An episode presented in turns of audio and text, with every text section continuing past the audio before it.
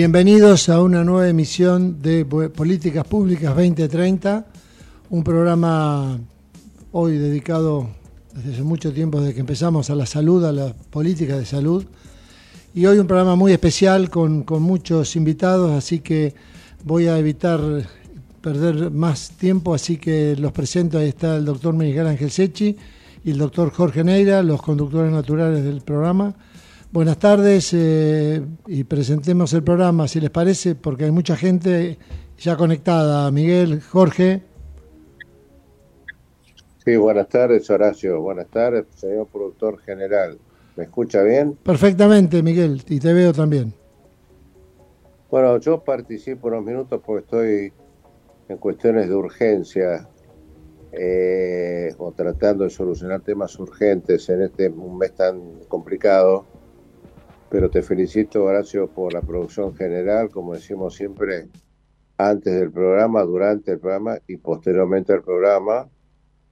Eh, no sé si me presentaste que hablo como presidente del Foro para el Desarrollo de la Ciencia eh, y el capítulo médico, que es el grupo Medeos, cuyo líder, sin ninguna duda, es el académico de, de número doctor Jorge Alberto Neira, acá presente lo veo, y al que, bueno, tanto a vos como a todos los participantes, muy, pero muy agradecido, tocando un tema de que no, no, no es el futuro, sino que es el, el presente ya. Y esperando que colabore este tema, esta temática, para superar algunos de los graves, gravísimos problemas que eh, venimos eh, eh, diagnosticando y proponiendo algunas soluciones del, sistema de salud. Me dijeron que iba a estar la amiga Marisa Eisenberg también, no sé si está viendo. No todavía. Marisa, estaba viajando eh, y si podía se ah, unía, pero sí. Perdón, ¿Cómo va? Perdón, perdón. Yo, como estoy con un celular, no, no distingo mucho ¿Cómo está, señora? ¿Bien? ¿Qué dice, cómo anda? Hemos trabajado, hemos trabajado gracias a usted y difundido la grave problemática, como dije antes, que entiendo que para nada todavía está superada, ¿no? No, la verdad, bueno, ya iba a hablar, pero le, paso por arriba al pobre Jorge, que nos conocemos de hace tanto tiempo. No, no, no. sí, no, sí, eh, engancho diciendo, la verdad que de vuelta gracias por invitarnos a este programa eh, de, gran nivel y que este año nos dio eh, muchos jueves como para que pudiéramos darle la visibilidad a la problemática de la crisis en, cuanto a importaciones. Este, así que agradecer el aporte porque fue una de las voces, los canales donde pudimos levantar la voz de la problemática y sobre todo con la presencia de Jorge tenemos, un, como decía antes yo, un, un liderazgo junto con, la, con usted y las cámaras que presiden, más otras que invitó generosamente a, a darle visibilidad, por lo menos como un primer paso, para que los políticos tomen nota de que los pacientes la están pasando, bueno, los pacientes y el equipo de salud la están pasando muy mal, momentos de angustia, y con riesgo de vida y seguridad de los pacientes. No quiero eh, postergar la, la, palabra Jorge, que es el, el conductor natural de todos estos temas tan complejos y su experiencia y honestidad profesional seguramente va, va, a permitir mayor calidad de lo que yo puedo aportar. Gracias a todos y Jorge. Bueno, muchas gracias Miguel, gracias Horacio también.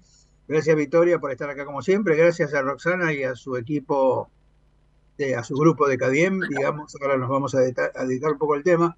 Me parece que salud digital es algo sumamente importante. Cuando, cuando se habla de salud digital, todo el mundo cree que, cree que se trata solamente de la telemedicina.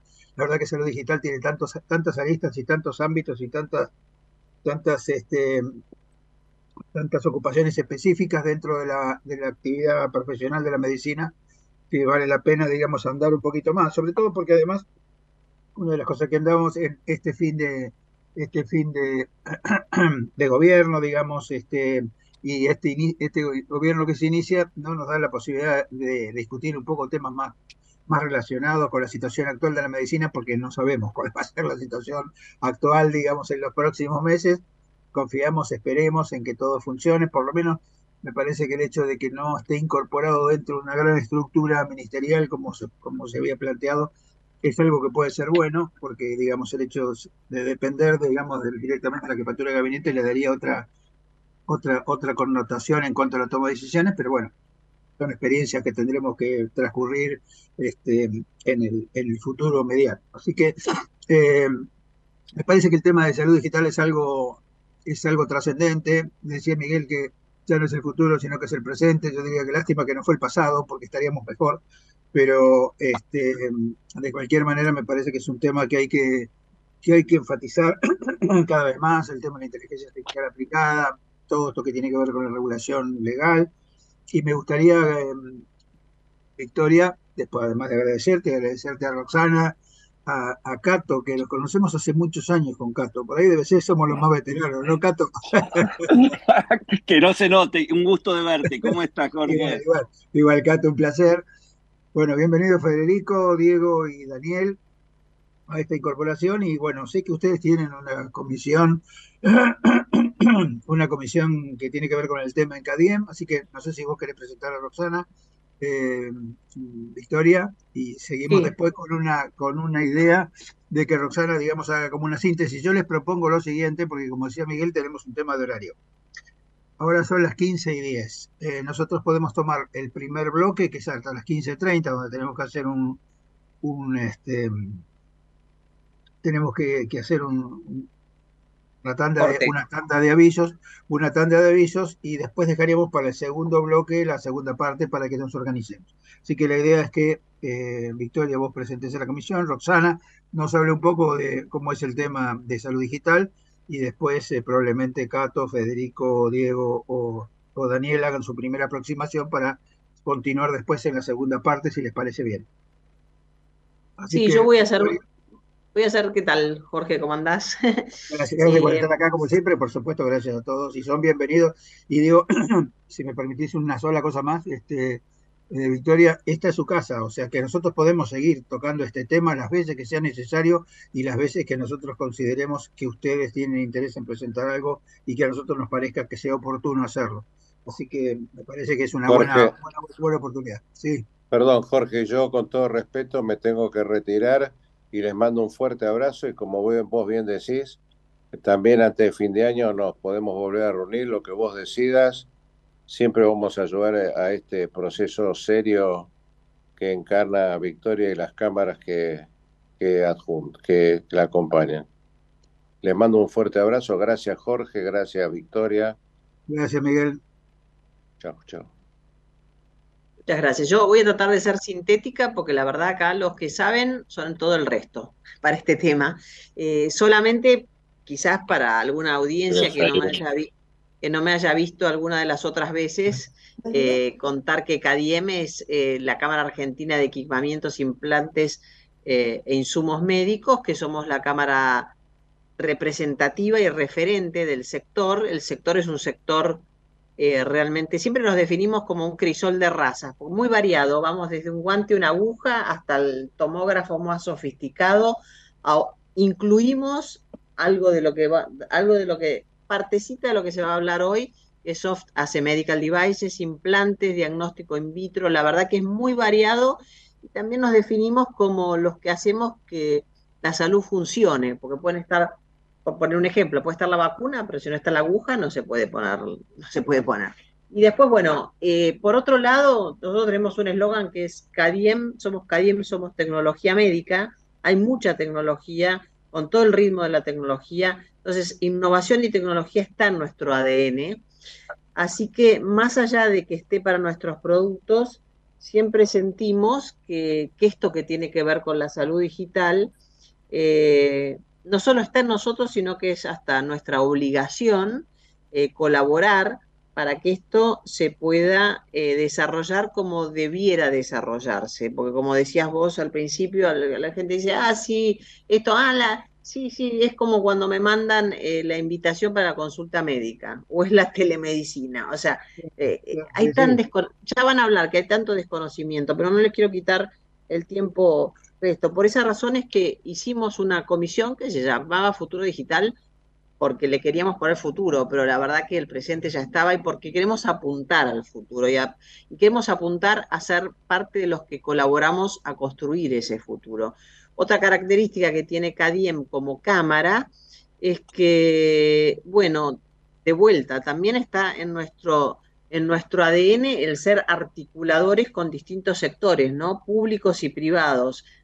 Y, lo tenemos como, como, como experiencia lo tenemos como know-how. Entonces nos pusimos un poquitito eh, la obligación de, de, empujar hacia eso, de tratar de trabajar. Vos hablabas también nuevo gobierno, sea el gobierno que fuere, la verdad que la Argentina necesita que esto se desarrolle. Eh, hay muchísimas dificultades en el país, entonces creo que es hora que todos los que somos asociaciones intermedias colaboremos activamente a trabajar. Eh, que no le dejemos solamente al gobierno cual fuere que haga las cosas, que nos acerquemos, que acerquemos propuestas, que nos unamos. En la crisis esta también, viste que hubo unión, todas las cámaras, bueno, y de esa manera, en este tema de salud digital, y ahora le voy a dejar hablar a Roxana, Roxana es en CADIEM, eh, la, que lidera el proyecto, lidera dos grandes proyectos, uno que tiene que ver con salud basada en valor y otra con esto. Y, la verdad que eh, Diego también es parte de nuestra comisión, Diego Branca es, es, de Roche, que es una empresa que pertenece a nosotros, y Diego ha sido muy generoso porque en realidad él es cabeza de todas las divisiones, pero nos ha dado muchísimo tiempo. Yo creo que un tiempo ponderado más alto de lo que, lo, que la facturación del sector hace, Diego, ¿no? Será por una cuestión de, de, simpatía también. Pero bueno, hablemos así porque esto es muy en familia. Eh, y, tuvimos la oportunidad, ya nos conocíamos, con Cato también, de algunas otras cosas, pero tuvimos la oportunidad de, de trabajar un evento que van a contar y esto nos unió hoy en una mesa muy interesante. Y la verdad que lo vamos a seguir adelante eh, con este rol y en esta responsabilidad, ¿no? De ser, de ser eslabones como para hacer que crezca. Y no hablo más. Y también les tengo que aclarar que yo tenía una reunión, así que no voy a hablar más porque me voy a tener que ir. Pero, pero bueno, les dejo un saludo y les dejo gente de, que va a presentar Roxana y que es lo mejor de lo mejor, cada uno en sus, en sus áreas. Yo retomaría de lo que vos dijiste antes, dos, dos segundos antes de que te vayas y que me parece que acá aparecen dos actores muy importantes. Uno es la participación público-privada, y esto es la relación que puede tener el sector privado con el sector público. Otro es el tema de la gestión basada en los datos. Yo creo que nosotros estamos acostumbrados a que las gestiones se hagan, este, digamos, por percepciones y no por, por, por, por datos. Y a mí me parece que esto tiene que cambiar y para cualquier situación, digamos, de gobierno, eh, trabajar con datos, gestionar con datos, hacer cosas con datos además de eh, y muchas veces las organizaciones no gubernamentales son las que pueden facilitar este tema, tanto para el sector público como para el sector privado. Nosotros estamos trabajando ahora eh, en el hospital de Cuenca Alta, estamos revisando los procesos con el hospital y la verdad que es, un, es, es, muy interesante porque es digno de destacar, es un modelo virtuoso de lo que se llama gestión basada en los datos. Así que no es solamente cuestión del ámbito privado, sino que también el público tiene que participar, igual que la seguridad social. Así que bienvenida Roxana, eh, así que te damos la palabra para que vos nos hagas, digamos, un, un overview y después empecemos a trabajar específicamente algún tema que vos consideres específico. Así que Roxana, bienvenida. Gracias por la invitación, eh, Jorge. Eh, bueno, como decía eh, Victoria, CADIEM tiene en su ADN el tema de la innovación y la tecnología y, por supuesto, la transformación digital en salud no escapa al propósito que tiene CADIEM. Es por eso que ya desde antes que yo comience a trabajar en CADIEM este año, se había pensado en esta comisión de futuro digital, en este grupo de trabajo que comenzó a trabajar en junio eh, y está conformado por empresas nacionales eh, y multinacionales que están interesadas en formar parte de este grupo de trabajo.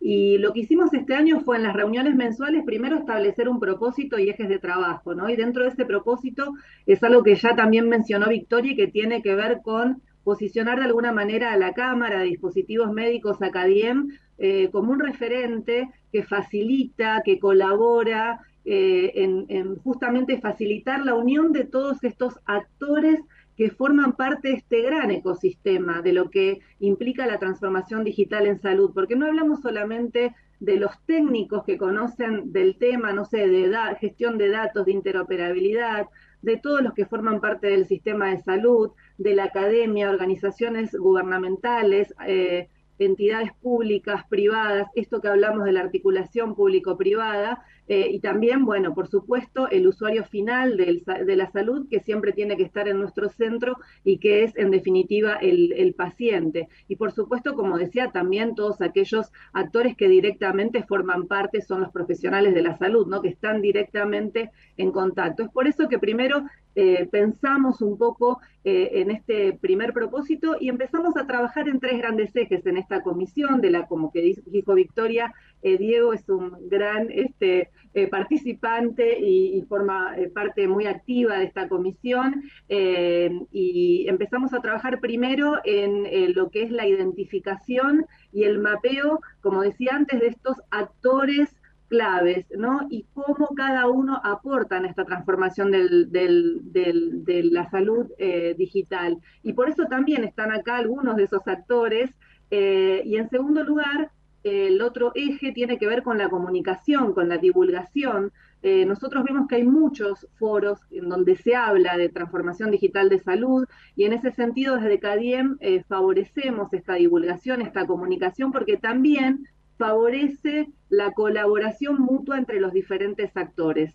Eh, y en ese sentido tuvimos dos eventos. Un evento digital que lo organizamos junto con la Cámara Argentina de Comercio, CADIEM y la CAC, la Cámara Argentina de Comercio, un evento 100% digital el, el 26 de septiembre, pero que es importante destacar que está disponible en YouTube y eh, se trató sobre los desafíos de la transformación digital en Latinoamérica. Eh, y los ejes de trabajo fueron justamente algo que mencionaba Jorge, esto de la gestión y la gobernanza de los datos, que fue el primer eje. El segundo eje es la interoperabilidad, que estuvo justamente moderado por Diego. Y finalmente, ¿quién paga todo esto? ¿no? Eh, el financiamiento. Y el segundo evento, en donde eh, este, participaron como parte del panel argentino, quienes están aquí presentes hoy, además de Marisa este, y Lucas eh, de Globant, que no pudo estar hoy, eh, fue en la residencia de la embajadora británica en Buenos Aires, una iniciativa que provino de la embajada británica en Buenos Aires, en donde invitaron a un experto en transformación digital en el Reino Unido que vino directamente del NHS, es decir, eh, del Servicio Nacional de Salud de Inglaterra. Así que fue muy interesante tener su perspectiva y también poder interactuar con el, este panel de expertos argentinos. Así que bueno,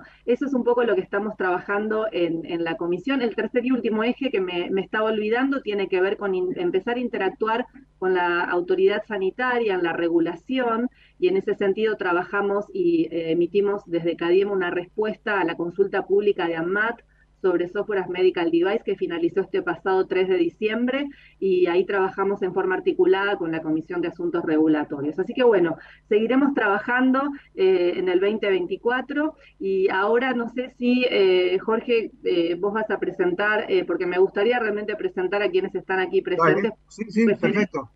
Me parece perfecto, Roxana, adelante. Bueno, eh, como les decía, Diego eh, forma parte de nuestra comisión de, salud digital y yo siempre le agradezco a Diego porque nos permite también interactuar con el resto de, los referentes. Eh, Diego es el director de salud digital, omnicanalidad y data analytics para Roche Argentina eh, Cato Mastay, que también nos conocemos desde hace muchos años cuando era presidente de la Sociedad de Gastroenterología, tiene un vasto currículum, pero bueno, como para resumirlo, es un referente también en políticas eh, públicas y es profesor de Economía de la Salud de la Universidad de San Andrés, entre otras tantas cosas. Eh, está también Federico, que es médico de la UBA y docente, eh, hizo la residencia de informática médica en el Hospital Italiano de Buenos Aires, tiene una maestría en sistemas de salud y seguridad social y salud y un MBA de salud en UDESA y es el fundador del recetario digital, de RCTA, además de ser el gerente general de Innovamed, Innovamed entre otras cuestiones. Eh, Daniel Risato Lede también es médico especialista en medicina interna e informática también del Hospital Italiano y es consultor senior de salud digital en CIPS y en el IEX y es consultor internacional de la Organización Panamericana de la Salud. Así que todos ellos son gente muy experta en el tema y la verdad que eh, es un gusto y les agradezco un montón que puedan haber, este, que puedan estar aquí con nosotros también. Sí, yo también me sumo al agradecimiento porque, bueno, acá te lo conozco mucho, como vos lo comentabas, pero me parece que tanto Daniel como Federico como Diego están más vinculados con la cosa técnica y con los datos y, digamos, han, percibido que ya es una de las mejores eh, instituciones que tiene, que están basadas en los datos. Me parece que está, está muy bueno, digamos, la, la participación. Así que a todos muchas gracias por estar acá. Yo le quería preguntar algo a Diego, ¿no?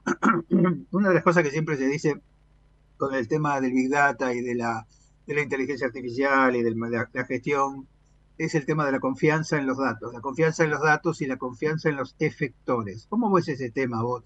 Porque me parece que mucho de lo que tiene que ver, nosotros, yo soy presidente de Fundación Trauma, nosotros tenemos una base de datos de pacientes traumatizados desde hace 12 años que tiene 60.000 pacientes, y la verdad que, digamos, lo que hacemos es un curso de calidad basado en los datos de los hospitales que forman parte del programa si no hay datos no existe la posibilidad de gestionar nada, ¿no?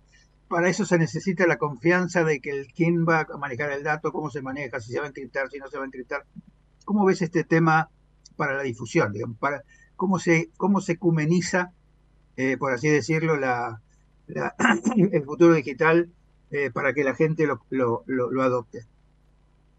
Buenísimo. Primero, bueno, muchas gracias por la invitación. Gracias, Jorge, ahí por, por la pregunta. El tema de, de los datos es clave, o sea, sin, sin datos eh, no, no, no, no podemos hablar de nada de esto. Entonces, es clave primero el proceso de captura de los datos, capturar el dato donde el dato se genera de forma tal de minimizar la cantidad de riesgos.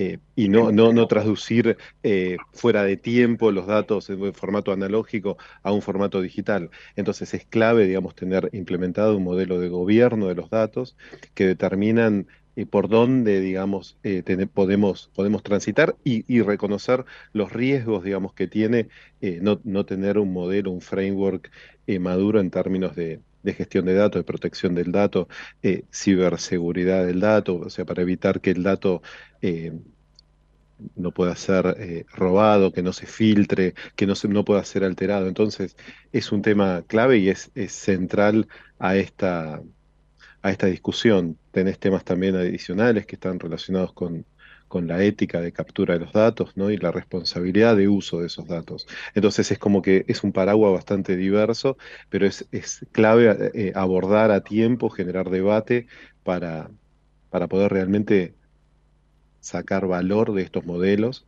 que estamos hablando. ¿no? Un modelo de inteligencia artificial se basa fundamentalmente en el dato. Si tenés mala calidad de dato, lo que vas a tener es un mal modelo y una mala predicción. Bueno, pero usted estaba leyendo que la FDA, para implementar los, algoritmos de, para inteligencia artificial, se tienen que probar los algoritmos primero en la FDA. La FDA tiene que probar el algoritmo, ¿no? Y el algoritmo es una mezcla del, trabajo del especialista en datos con el especialista profesional de la medicina que quiere saber qué pregunta tiene que hacer y qué le tienen que contestar los datos. Eh, ¿Cómo te parece que eso se puede asegurar? ¿Cómo, yo creo que a la gente hay que, yo te vuelvo a decir, hay que evangelizarla. Le tenemos que enseñar una nueva religión. La nueva religión es esto que voy a decir, si no hay datos no existe nada. Y entonces, ¿cómo hacemos para que la gente entienda el tema de la importancia del algoritmo, que no es un programita cualquiera que yo me pongo en la computadora y que después hago cosas, sino cómo se hace para que esto se mm, profesionalice, por así decirlo? ¿Cómo ves este tema, Diego? Sí, está, está, buenísima ahí la pregunta. En realidad, digamos, hay todo un, un camino que, como vos decís, evangelizar, digamos, implica para, para mí, en principio, educar, ¿no? Y vos mencionaste, digamos, mencionaste un equipo. Y, y realmente es así. Antes había un paradigma que se pensaba que solamente, digamos, con un equipo de solamente profesionales de salud podía generar estos modelos de soporte a la toma de decisiones, ¿sí? Eso evolucionó y llegó en un momento, se generó alguna confusión pensando que era un tema totalmente tecnológico y hoy lo que tenemos es un equipo más diverso, ¿no? Que tiene profesionales de la salud, por un lado, que aportan eh, el conocimiento sobre el tema particular. Esto, ¿qué hay que preguntarle al modelo? Es algo bien, es de la central de, un profesional de la salud, ¿sí?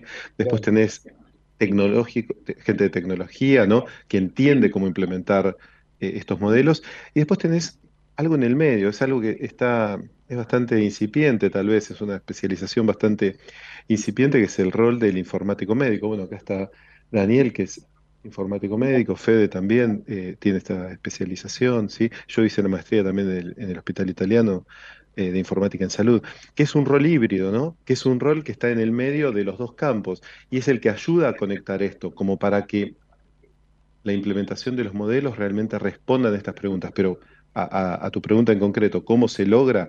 Bueno, primero con equipos diversos, ¿sí? Con, distintos profesionales, ¿sí? Eh, y generando educación alrededor de, este concepto de data literacy, que es esto que vos mencionás, es entender... hay que alfabetizar, además de educar, ¿no? Es totalmente, sí. Sí, bueno, nos queda un minuto, así después este, en la segunda parte eh, empezamos con Cato, con Fede y con, con Daniel.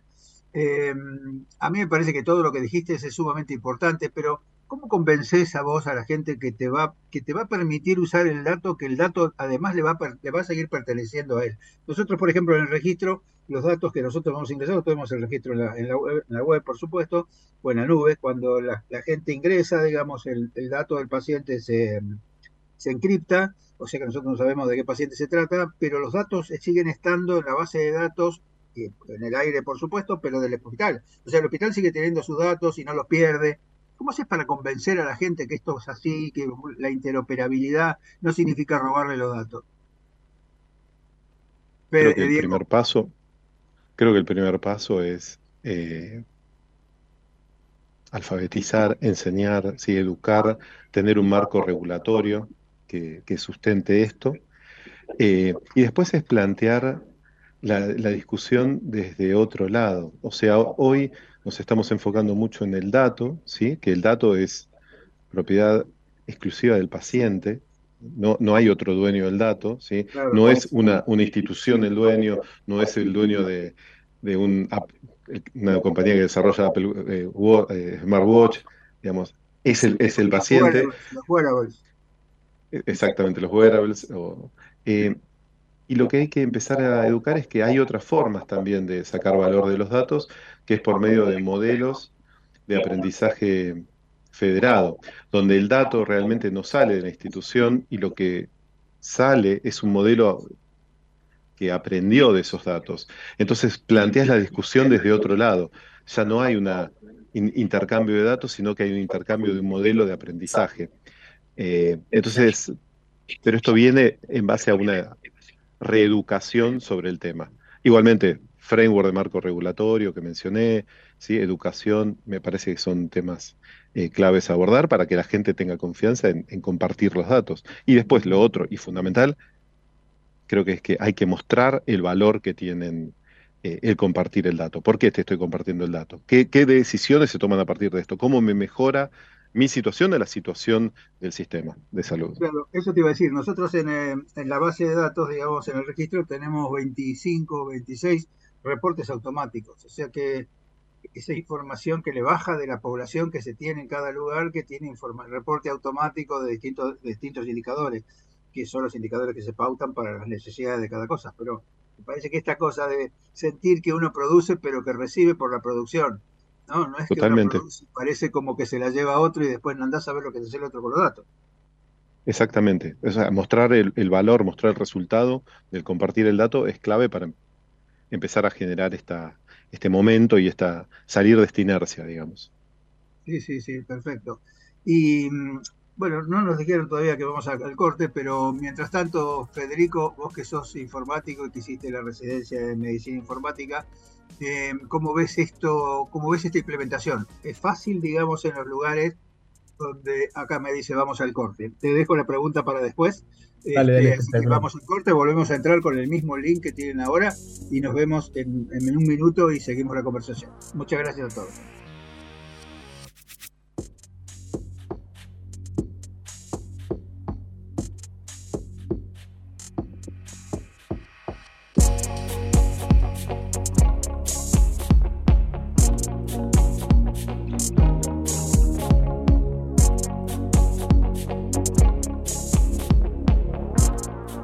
ecomedios.com AM1220. Estamos con vos. Estamos en vos. American and Merit Hoteles. Primera cadena hotelera argentina. 3, 4 y 5 estrellas. Más de 20 destinos de Argentina y el Cono Sur. Aprovecha el código promocional Puro Branding con el 10% de descuento para los hoteles American Córdoba Park, American Executive Córdoba, American Buenos Aires Park, Merit San Telmo y American Executive Mendoza Hotel hasta fin de año. No válido para fines de semana largos. American and Merit Hoteles. Somos tu destino de crecimiento, con políticas activas para generar competitividad y desarrollo y la infraestructura que tu proyecto necesita. Entre Ríos, una provincia fuerte que está en marcha. Gobierno de Entre Ríos. Informate en ecomedios.com. Seguinos en TikTok, arroba ecomedios 1220.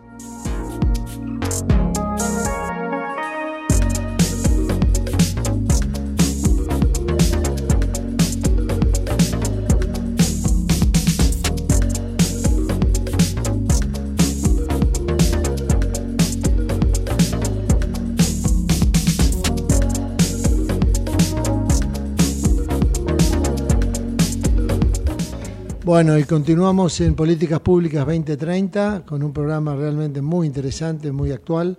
Y no quiero perder tiempo, así que Jorge, te doy la palabra para que hables con los entrevistados. Gracias. Y yo te decía que un poco, Fede, para ver tu experiencia, digamos, de la implementación, porque en general, cuando vos le decís a un profesional, bueno, tenés que anotar los datos, entonces siempre piensa, me tengo que sentar en la computadora, tengo que cargar todo otra vez, por el tema de que muchas veces no se interopera, sino que lo tiene que hacer todo otra vez que tengo mucho trabajo porque tengo que salvar vidas, que nosotros nos dicen todo el tiempo. digo, ¿por qué no pusiste el dato? No, porque nosotros salvamos vidas. Y yo le digo, mira, vas a salvar más vida con los datos que con lo que vos podés hacer con un paciente, pero de cualquier manera, ¿cómo se lleva la práctica? te porque te debe pasar lo mismo.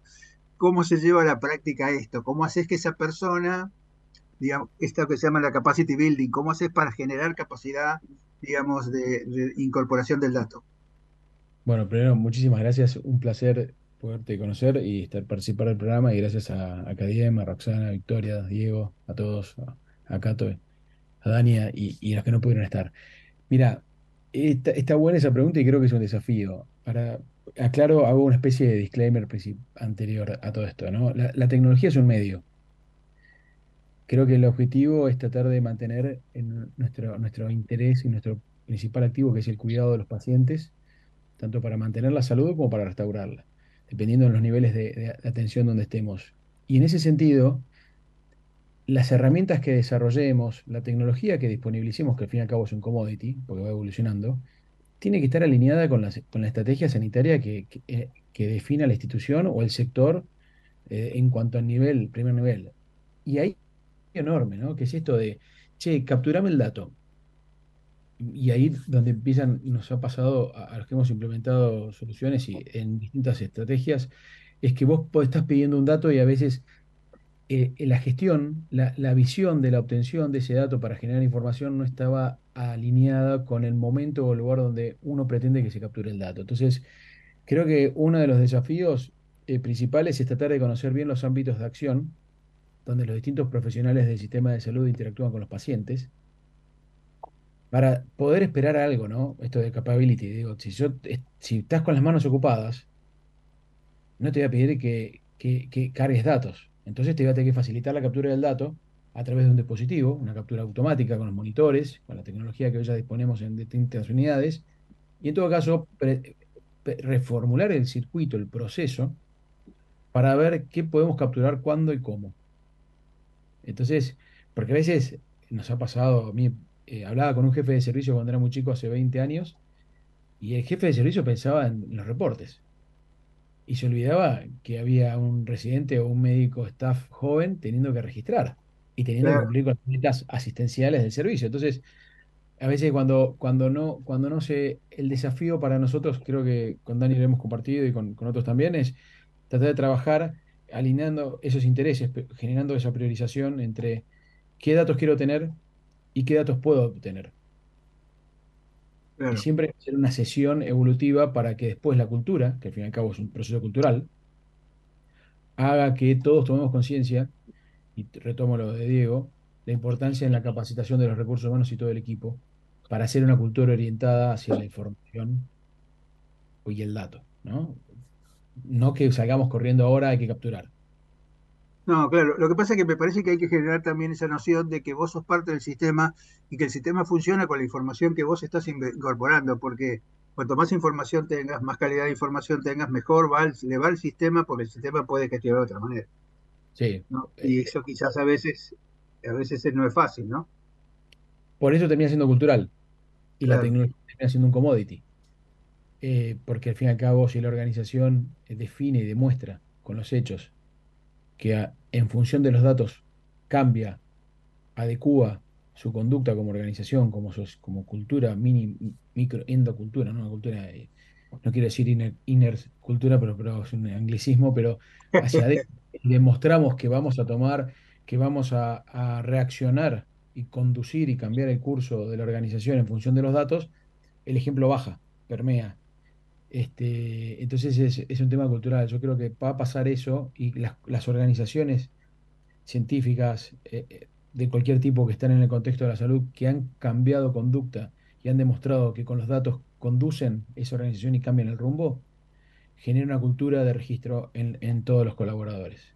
Y la tecnología va a facilitar, por supuesto, si, si a toda esa cultura reformular los procesos, reformular las pantallas, reformular las aplicaciones, tratas de integrarte con los wearables, con los dispositivos, los multiparamétricos, dependiendo del nivel donde estés, claramente vas a facilitar la captura de datos primarios que te garantizan una mejor calidad y seguridad para los pacientes y la toma de decisiones. ¿no? tenemos datos para tomar decisiones. ¿Viste? Sí, o no? Vos haces un proceso de diagnóstico para hacer algo, no, no, tiramos una batería de estudios para ver qué da y en función de lo que dé tomamos decisión. Pensamos antes, accionamos a través de, de una batería de recursos técnicos, tecnológicos y tomamos una conducta consecuente. Eso lo hacemos siempre, desde la facultad, que no se sienta nada. Por eso hay tanto yoísmo en la medicina, porque uno toma decisiones solo, al fin y al cabo. Y, esa cultura, si la organización lo adopta a nivel organización, grupo, equipo, y demuestra que tomó decisiones con información o basados en información y respaldados con información y argumentados por información, creo que va a dar señales hacia adentro y hacia afuera de que las herramientas informáticas son valiosísimas. Sí, sí, tal cual. Bueno, muchas gracias, Fede. Lo voy a dejar acá todo para la, cuarta parte del programa, el cuarto, los cuartos, el cuarto segmento. Y lo que le preguntaría a Daniel, eh, ¿cómo asegurás vos que los datos sean comparables? ¿Cómo nos aseguramos con los diccionarios, con el diccionario del registro, con el diccionario de la, de la patología? ¿Cómo haces para que el, el campo sea exactamente igual de comparable, lo pongas donde lo pongas? digamos, venga de donde venga. No sé si me entendés lo que te quiero decir. ¿Cómo aseguramos? Totalmente. ¿Cómo, ¿Cómo, te parece que eso se puede, se puede asegurar? De hecho, nosotros tenemos un diccionario del registro, nuestro diccionario del registro es compatible con el American College of Surgeons. ¿Por qué? Por necesidad, porque si no, no lo podemos comparar. Eh, ¿cómo, ¿Cómo asegurás eso para los grandes datos? Porque no estamos hablando de, ya de datos específicos, como pasa en trauma, sino de una cosa mucho más amplia. Totalmente, Jorge. Creo que ahí el desafío, y sumando un poco lo, que se venía hablando, es que em, los sistemas de información y los datos que se alojen en ese sistema de información represente de la mejor manera posible la realidad. Porque de nada sirve tener el mejor diccionario de datos homologado a nivel internacional si lo que yo represento en mi sistema de información no se corresponde con la realidad, aunque use esos estándares, aunque use esas codificaciones. Y a veces, cuando los tomadores de decisiones o incluso los implementadores de sistemas queremos encorsetar al, usuario final diciéndole, bueno, podés elegir entre estos tres diagnósticos, em, es muy probable que en realidad ese profesional de la salud o incluso ese paciente, si pensamos en, que se puedan cargar datos también por parte del paciente, en realidad quiera un cuarto diagnóstico, un quinto, o quiera otra cosa que no está representado en ese diccionario limitado que le estamos ofreciendo, pensado desde el punto de vista del que va a analizar los datos. Porque claramente, obviamente, las clasificaciones comparables como la CIE-10 para poder hacer estadísticas a nivel internacional y ver de qué se muere la gente o de qué se enferma, sirven a ese nivel, pero si yo quiero llevar esa misma clasificación que se creó para comparar estadísticas vitales y de mortalidad entre países al punto de cuidado, falla, eh, más de uno de nosotros en nuestro rol asistencial nos ha pasado de tener un paciente enfrente y querer buscar en CIE 10 qué es lo que le estaba pasando al paciente y que no, no pegaba. Digamos, de repente está el accidente con, un cohete espacial, eh, pero no está el problema que tiene el paciente que viene con un infarto, que viene con, una dolencia particular. Entonces ahí lo que, lo que surge justamente para no perder eso que vos estás planteando, de queremos la comparabilidad, es buena, queremos la estandarización, es encontrar eh, de alguna manera diccionarios, pero eh, aumentados, por así decirlo, que no, se, que no se limite a un listado de palabras o de códigos o de términos, sino que se genere eh, una especie de nube donde cada uno de estos términos está relacionados con otros, entonces yo después puedo, a partir de determinadas características, filtrar los que a mí me interesan. Entonces, no importa cómo escribió que el paciente tuvo un traumatismo encefalocraneano, que si yo después filtro y digo, tráeme todos los, los términos que signifiquen que el paciente tuvo un golpe en la cabeza, yo voy a traerlos todos, los voy a contar todos y voy a poder decir, sí, efectivamente esta es la verdadera casuística, no porque eligió el código A12 que es el que representa el TEC o el que sea, estoy inventando, eh, y esa, esa característica o esa potencia que da este tipo de, terminologías existe, digo, porque uno lo puede plantear como sería ideal que existiera, pero la verdad es que existe.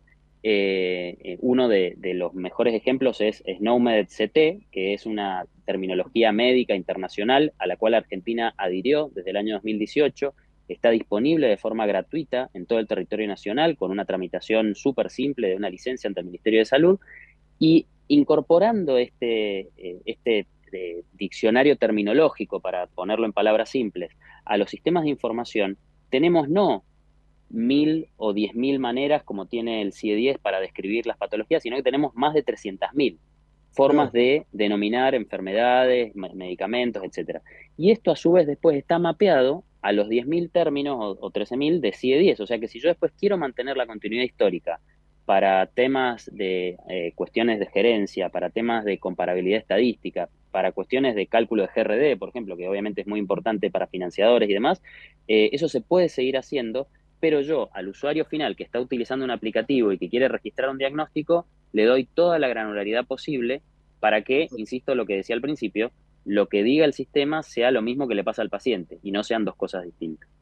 Sí, nosotros en trauma tenemos una cosa específica que es, eh, nosotros tenemos clasificaciones de los traumatizados, digamos, de los traumatismos específicos, por algo que se llama este, el AIS, que es el Vivid Injury Scale, con una versión nueva, que es la del 2008, que es la que se utiliza internacionalmente. Digo esto porque a veces cuando vos dejás esa granularidad muy grande y la gente empieza a poner algo que es parecido pero que no es igual, después no lo podés comparar y después se te pero me parece que es interesante lo que decís, que hay que tener eso de base, pero una cierta granularidad que te permita incrementar si, no si no encontrás lo, que querés y, que eso te sirva. Para nosotros es muy importante, digamos, utilizar esta metodología porque nos permite el benchmarking si vos tenés que hacer benchmarking con el registro eh, alemán, tenés que usar esto porque lo usa el alemán, digamos, no, no, no hay otra forma.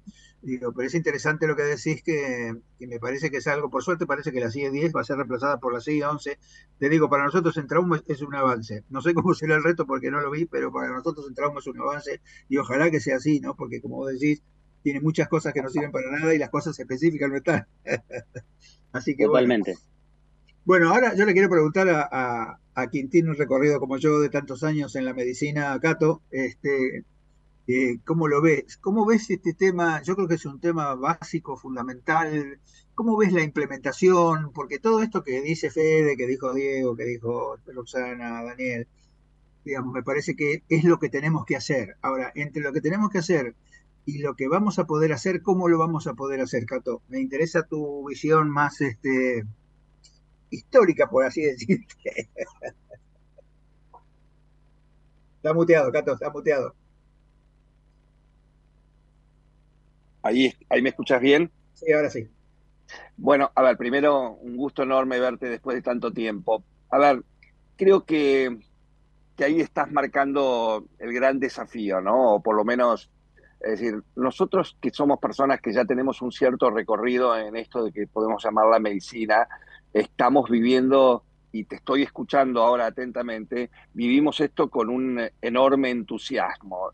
Todo lo que viene todo este mundo de la transformación digital, el análisis de la información, el análisis de información para tomar mejores decisiones y todas estas tecnologías un poco resumidas así rápidamente, eh, la inteligencia artificial, el blockchain, la Internet de las Cosas, lo estamos viviendo con una enorme, una, enorme empatía, digamos, desde, desde para, en ese mundo de, de tomar mejores decisiones. Implementarlas es un enorme desafío. Implementarlas es un enorme desafío. Pero si vos me querés decir si es difícil de implementarlo, me parece implementarlo por problemas tecnológicos o problemas de recursos humanos que tengan las capacidades, te diría que eso eh, es inexistente. Hay gente buena, hay gente que lo sabe, y acá tenés un grupo de personas eh, que tranquilamente te podrían eh, resolver esos problemas. El tema es cómo, y, y, vos que fuiste una persona que trabajaste en un área crítica y que tenés una mirada de cómo liderar grupos de trabajo, yo creo que el gran desafío es la colaboración, cómo vamos a colaborar entre todos para que esto ocurra. Y yo creo que, eh, que esta es la base. Yo creo que, que este tema, este tema, tengo por un lado una enorme, enorme, enorme esperanza de que la tecnología, o lo que llamamos tecnología, puede integrar estos tres subsistemas que tanto les cuesta hablar, ¿viste? Estos tres subsistemas que dan la sensación que, que hasta eh, los médicos son diferentes, las patologías son diferentes y que los resultados son diferentes. ¿no? Es decir, bueno, ¿cómo integramos a estos tres subsistemas?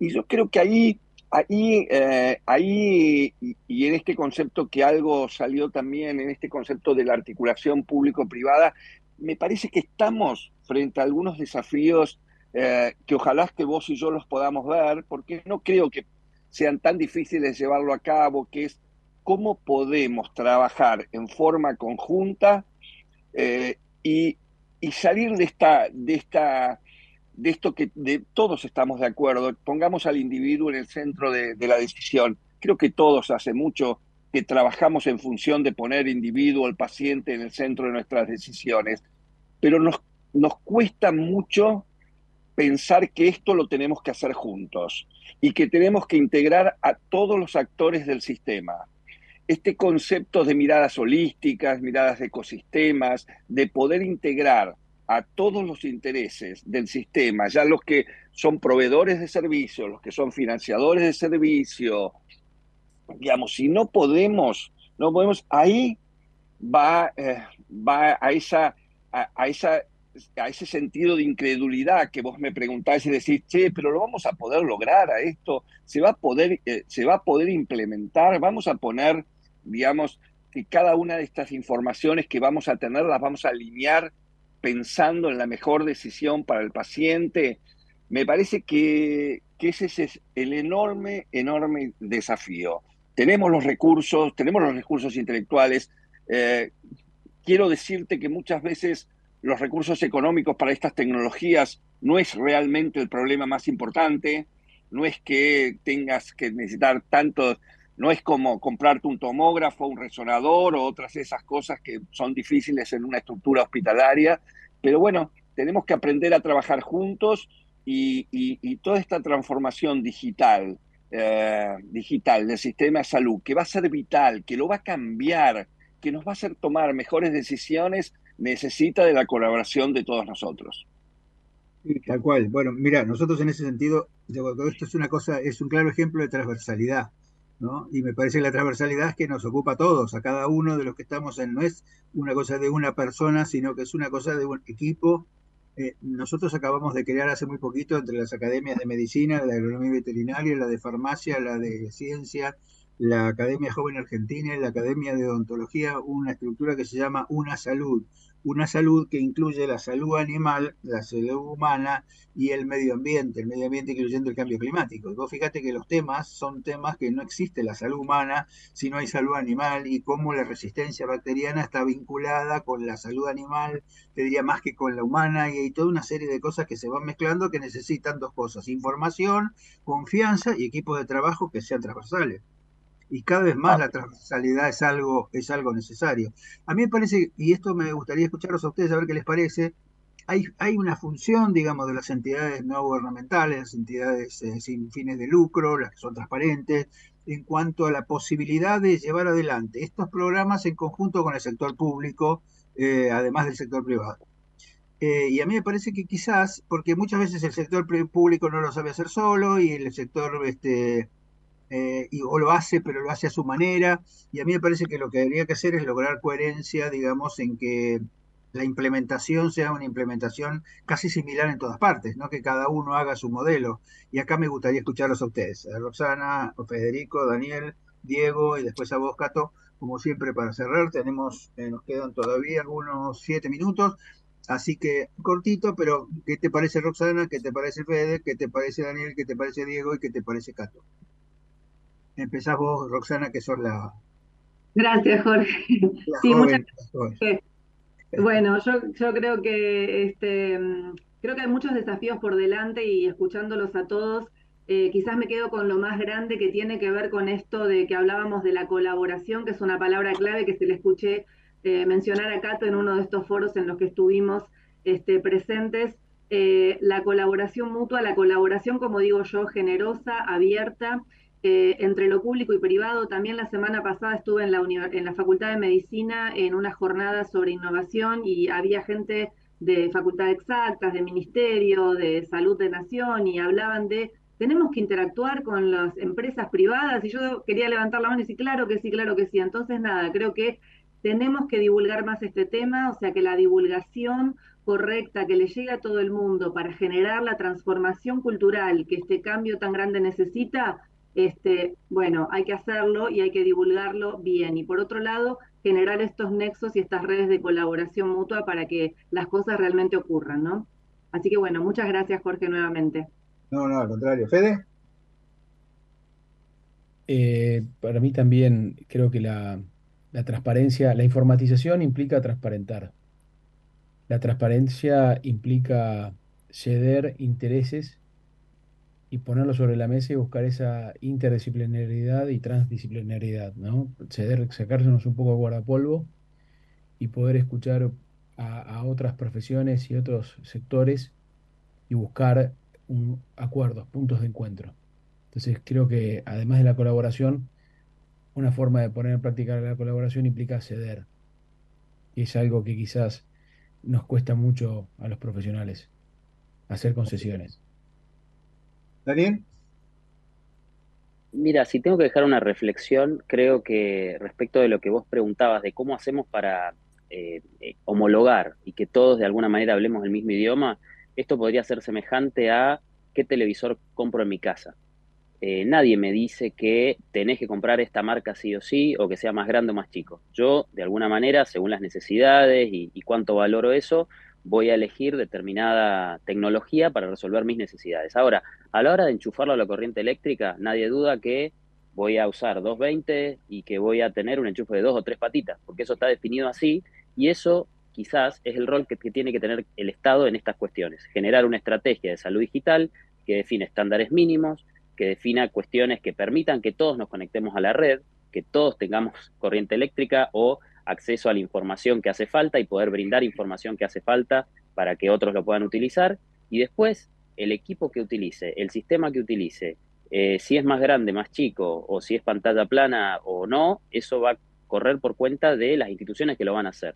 Y claramente no puede ser solamente el sector público, porque en la atención de salud representa el 30, 40, en algunos lugares quizá el 50, pero hay un 60% de la gente que se atiende en el subsector de la seguridad social y otro tanto, un, 10% que se atiende en la, en, la eh, atención privada. Entonces, nunca con una, mirada que solamente tenga en cuenta el subsector público vamos a poder llegar a todas. Sin embargo, sí tiene que haber un claro rol rector y, de visión estratégica y no al año que viene, sino a dentro de 5 y 10 años, para que la gente que tiene que invertir en esto también sepa cómo van a ser las reglas de juego, porque claramente son cosas que tienen un retorno de la inversión muy largo, que muchas veces no se ve muy claramente y que sí eh, van a tener un impacto en la atención, en la calidad y en la accesibilidad para los pacientes.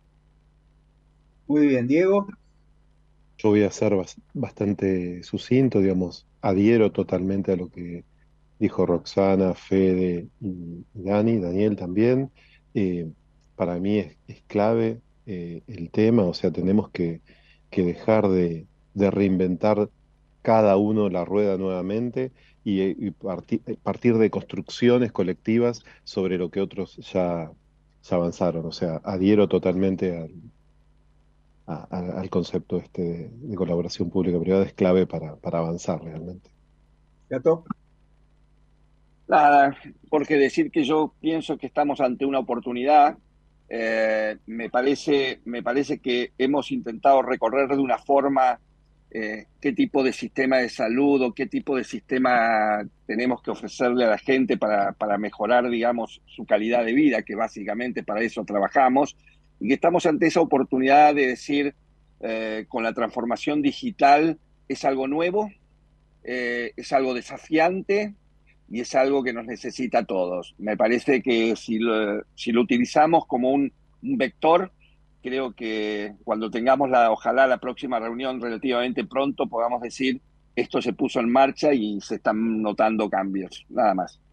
Sí, ¿no te parece, no te parece, Cato, que los modelos virtuosos serían de utilidad? Yo cuando, cuando tengo reuniones con el hospital de Cuenca Alta y hablamos de indicadores y hablamos de registro y hablamos de cosas que tienen, yo le digo, estos son los modelos virtuosos que se necesitan para mostrar que en un hospital público se puede hacer lo mismo que en un hospital privado. Ah, y a mí me parece que estos, estos modelos virtuosos son los modelos que contagian.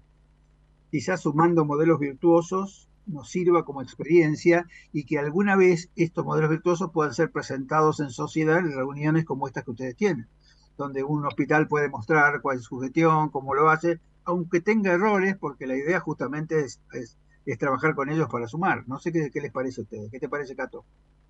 Sabes que me parece buenísimo el ejemplo y sabes que a mí me parece que este mundo de, transformación digital lo que va a hacer es que no eh, ya no vamos ya ya no vamos a pensar si estamos atendiendo un paciente público, privado o la seguridad social.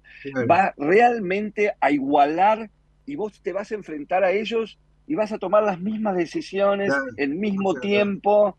Por lo tanto, dice, che, esto es lo mismo. Me parece que ese es el casi el milagro de lo que estamos por enfrentar. Bueno, muchísimas gracias, Cato. Gracias a todos. Nos tenemos que ir. Yo les propongo, si ustedes quieren, que hagamos mensualmente o cada dos meses una reunión de algún tema especial de inteligencia de, este tema, porque me parece que tenemos que evangelizar y nosotros les prestamos el púlpito. buen, fin de semana, buen fin de semana para todos. Gracias igualmente. Gracias a todos. Muchas gracias. Eh. Chao, Jorge.